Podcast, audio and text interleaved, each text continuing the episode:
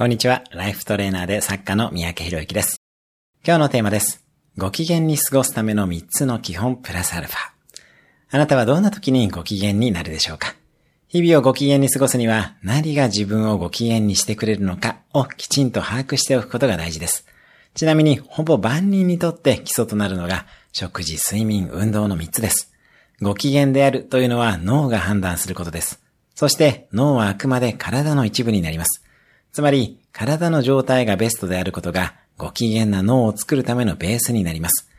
食事、睡眠、運動からできるフィジカルをベースとして、その上で自分をご機嫌にしてくれる行動や環境を加えていきましょう。音楽、ダンス、食べ物、ファッション、好きな人と会う、趣味など、自分をご機嫌にするもののリストを作っておきましょう。今日も素敵な一日を。